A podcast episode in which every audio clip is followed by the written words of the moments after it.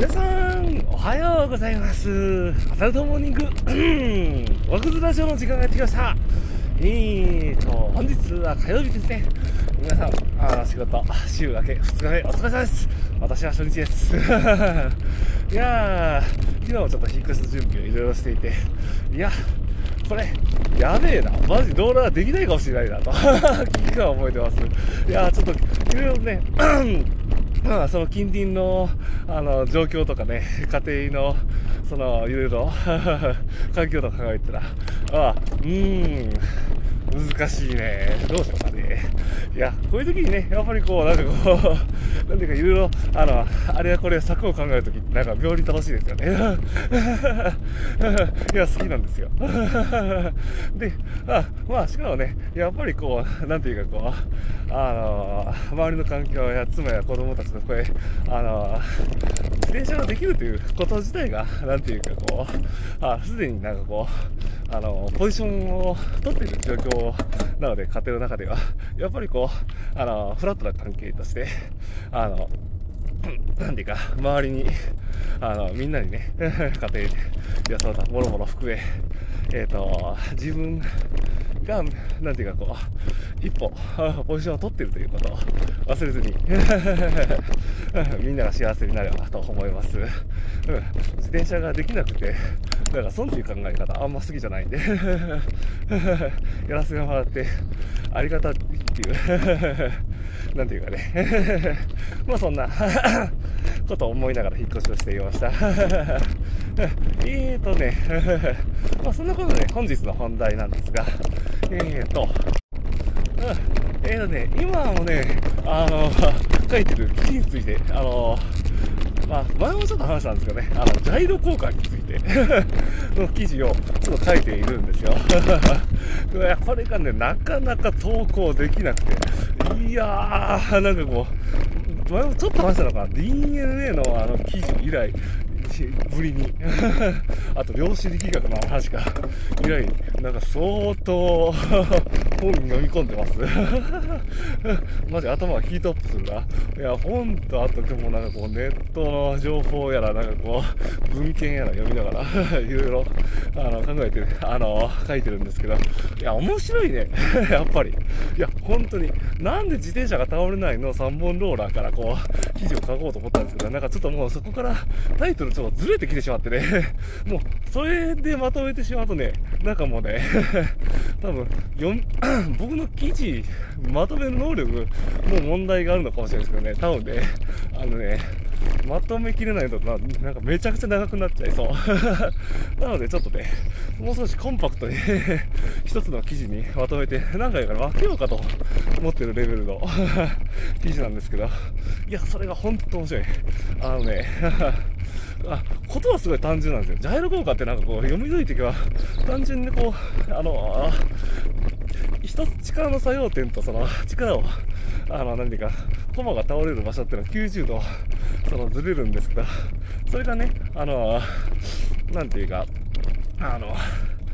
えー断続的に続くっていうだけ になんか終わってしまうんですよ。まあ、そのちょっと、細かい理屈まで言い始めると、あの、あのなんでってちょっとまだまだつくところいっぱいあるんですけど、うんまあ、それがね、なんかサイン、コサイン派的に難しい言い方をすると、あ、ちょっとサイン派コサインってこのラジオ途中で止められちゃうそうだな。あの、そういうね、あの、倒れたり起き上がったりするのを、あの、繰り返すっていう ことなんですよね。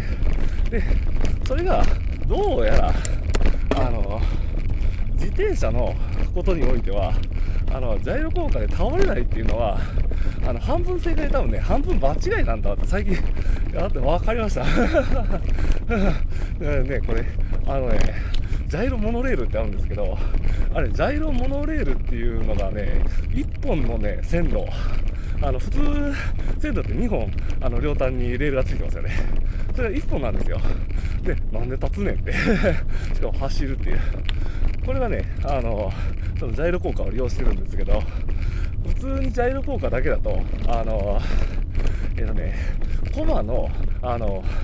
回した時を想像してもらえると、その接地面って、あの、一定の場所で回転してるんじゃなくて、その場所をくるくる回りながら、あの、接地面だけあの描くとね回っているんですよでその接地面が回ってるってことはあのなんていうか、レールってこう直線上に伸びているわけだから、その平行線上に丸ってこう軌道をあの止めてしまうわけだから、これ倒れちゃうんですよね。ということは、えーとね、XYZ 軸で考えると、あの、どれかの軸が固定されてる状況になるけど、その他の軸は、あの、ジャイロ効果によって安定しやすいと。で、これを、あの、ジャイロモノレールっていうのは、あの、なんていうか、あの、サーボ制御や、あの、そうだ、あの、物理的な制御、あの、簡単なところ多分矢印あれ多分矢印だな、あの、の、あの、理屈、あの、重りをつけてとかね、それとね、もう一つすっげえ面白かったんですよ。これ、口では説明できないんだけど、いや、あれ、作るの、あの、大変だし、いや、すごい成功の技術が必要なんですよね。あの、時計のツールピリオンみたいな。